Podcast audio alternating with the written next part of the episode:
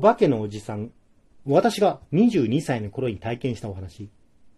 当時は北海道の札幌市で通信系の営業をしており、その日は7連勤を終えた夜の23時過ぎ、一人でプレイステーション2ソフト、ボンバーマンランド2をプレイしていました。連勤の疲れからか、意識が朦朧としてきたその時、友人から私の携帯に電話が、これから海行かない？とテンション高めの声で遊びのお誘い。翌日は休みでしたが、とても疲れているため、やんわり断るつもりで話を進めると、後ろから若い女の子の声がします。私は、え、誰かと一緒なん？と聞けば、友人は、そうなんや。女の子は二人。と、魅力的な答えが返ってきました。これ北海道の人ですね。うんうん、はい。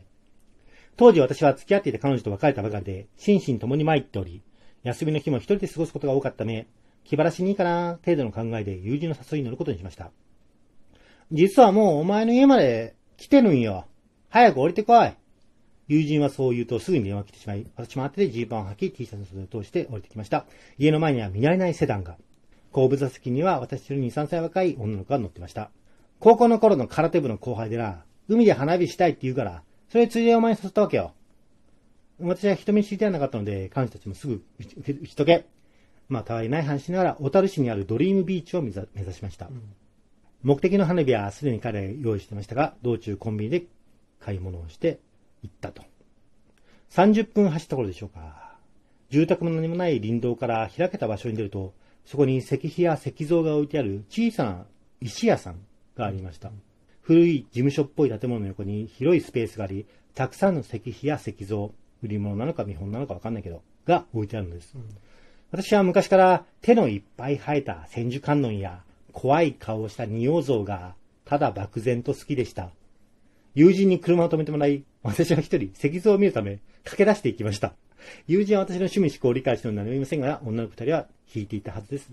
まあ、端から端まで見てもありましたが、躍動感のあるような私の好きな系統の石像は残念ながら見つからなかったため、すぐに見終えて車に戻りました。まあ、そんなこんなで海に着くと、早速花火を始めて、時刻はすでに深夜1時。まあ私は結構眠かったんですが、ギャーギャーわめき散らしながら遊びました。花火の終盤に差し掛かり、女の子二人が、二人がサンダルを脱ぎ、海に入っていきました。膝が濡れるか濡れないかの場所で、手持ち花火をブンブン回しながらギャーギャー言ってました。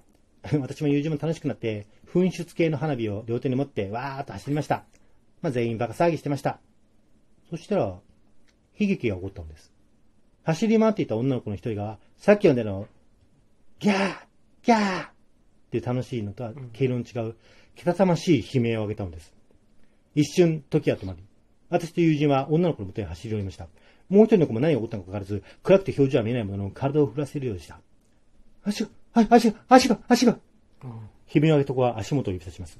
友人が海水の中に手を突っ込み、まっすぐり始めました。私は最初、クラゲに刺されたのかと思ってましたが、友人が水の中から引き上げたものは、10センチ程度の大きさの金属でできた仏像でした。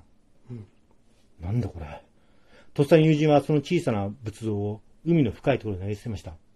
その仏像を踏んでしまい、悲鳴を上げた女の子は足の裏を傷つけてしまったようで、友人に肩を借りながら車へと乗ってきました。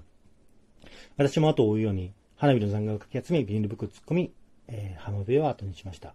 まあ、怪我は思ったほどではなく、うん、血は出ていたものの病院行くことではなかったと。ただ、車内はお通夜状態で、会話も少なく、早く返してあげたかったのか、運転手である友人は来た時とは全く違う道路を走り始めました。こっちの道のが札幌まで近いん？私は友人に尋ねました。彼はこくりとうなずきました。田園地帯を抜け、車は走りました。信号も少なく、車のスピードが上がってきます。私は助手席のガラスに映る自分の姿を見ていました。とても疲れていました。キャーな、なんで、な、な、なんで、なんなの、なんなの？後部座席の女の子は大声を出しました。ど、ど、どうしたよ？どうしたんだ？友人は路肩に車を止め、室内灯をつけました。そこにあったのは、先ほど海で放り投げたあの仏像でした。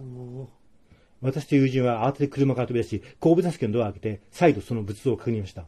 え、え、どうしてこれ、あ、あるの？え、ど、なんで？